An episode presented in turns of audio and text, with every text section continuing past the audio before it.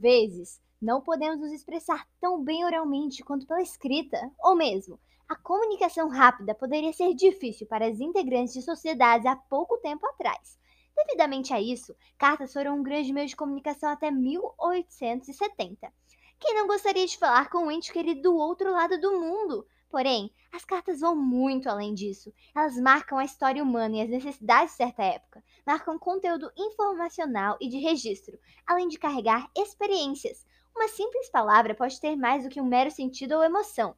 As cartas podem ser consideradas uma nova forma de ler e interpretar o mundo à nossa volta. Sem mais delongas, meu nome é Júlia e hoje, juntamente com minha colega, lhes apresentarei duas cartas que mudaram a visão de como vários viam o mundo.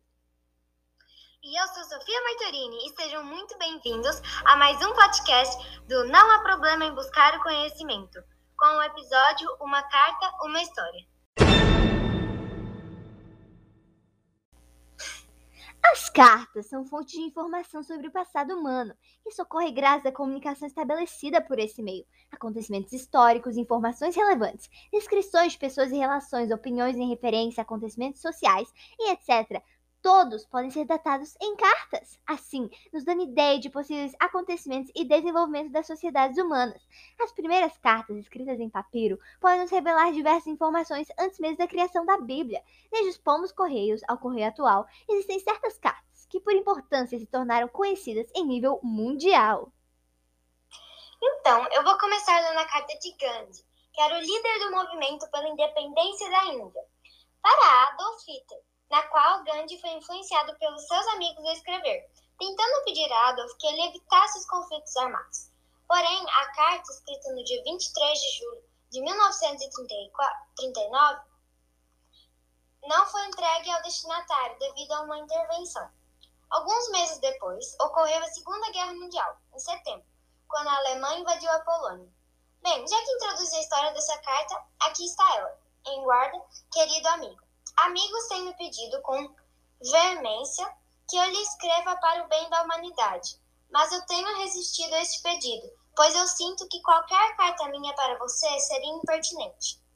Algo me diz que eu não devo hesitar sobre isso e devo fazer meu apelo, que, que pode valer a pena. Está bem claro agora que você é o único homem no mundo que pode impedir uma guerra que poderá levar a humanidade ao estado selvagem. Você deve pagar esse preço por algo. Por valioso que lhe pareça, você vai ouvir o apelo de alguém que deliberadamente deixou de lado os métodos de guerra e obteve considerável sucesso? De qualquer forma, antecipo minhas desculpas caso tenha errado em escrever para você. Eu permaneço, seu sincero amigo, M.K. Gandhi.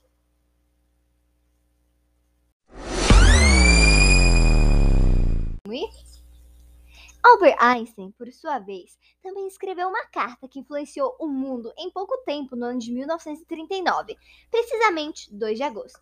Ao escrever uma carta ao ex-presidente dos Estados Unidos, Franklin D. Roosevelt, o informou sobre grandes avanços e medidas tomadas em pesquisas científicas, englobando o minério urânio. Albert comentou sobre a suposta construção da bomba atômica por meio deste. Nessa carta, ele pediu ao presidente que fornecesse por meio do governo suficiente do minério, além do aceleramento do trabalho experimental. E foi graças a ele que mais tarde o Comitê Consultivo de Urânio foi criado, dando origem ao projeto Manhattan.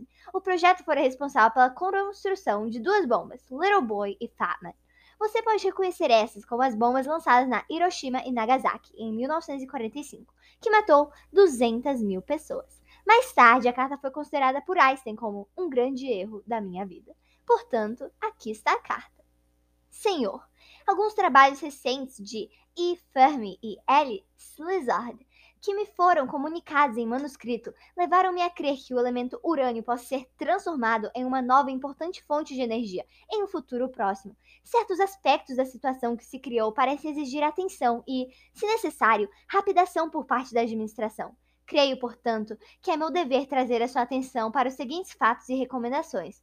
No decorrer dos últimos quatro meses, foi provado, através do trabalho de Joliet na França, bem como de Fermi e Slizard na América, que é possível a criação de uma reação nuclear em cadeia em uma grande massa de urânio, através da qual vastas quantidades de energia e grandes quantidades de novos elementos semelhantes ao rádio são gerados. Agora, parece quase certo que isso possa ser conseguido em um futuro próximo. Esse novo fenômeno levaria também à construção de bombas, e é concebível, embora não tão certamente, que bombas extremamente poderosas de um novo tipo possam ser construídas. Uma única bomba desse tipo, carregada por um barco e explodida em um porto, pode muito bem destruir todo o porto, juntamente com parte do território circundante. Contudo, tais bombas podem muito bem revelar-se demasiado pesadas para o transporte por via aérea. Os Estados Unidos têm apenas minério de urânio de baixa qualidade e em quantidades moderadas, algumas boas reservas no Canadá e na ex-Tchecoslováquia, mas a grande fonte de urânio está no Congo belga.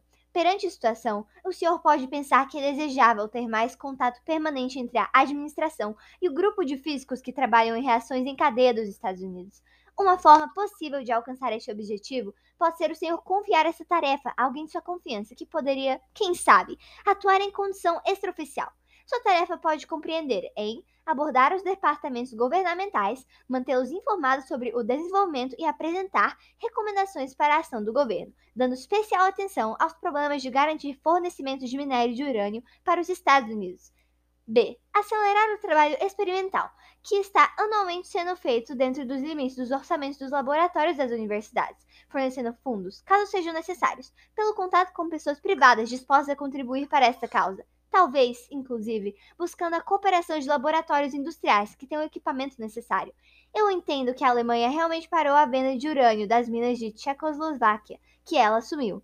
Talvez se compreenda por que haja tomado a essa ação rápida pelo fato do filho do subsecretário de Estado alemão, von Weizsäcker, ser ligado ao Kaiser Wilhelm Institute, em Berlim, onde alguns dos trabalhos americanos sobre o urânio estão agora sendo repetidos. Atenciosamente, Albert Einstein. Depois de tanta história contada indiretamente por meio de cartas, podemos observar como até os dias de hoje esse meio de comunicação é importante, porque a tecnologia, além de ser tão útil, não passa a mesma emoção de, como a de uma carta, mesmo meios como o próprio e-mail sendo inspirados nessa. Vale a pena mencionar que esses foram somente dois exemplos de como as cartas são importantes para a nossa sociedade, portanto, há muito mais a se conhecer. Que tal no seu tempo livre pesquisar sobre a Carta da Lei Áurea, ou mesmo a de Getúlio Vargas, antes da morte? Se tivéssemos tempo, teríamos mencionado isso e muito mais. Contudo, lhes despeço com o real valor das cartas e um abraço meu. Concordo com você, Júlia. Mas enfim, espero que vocês tenham gostado do nosso podcast de hoje. Foi um prazer tê-los aqui. Te espero na próxima vez em Não há problema em buscar pelo conhecimento.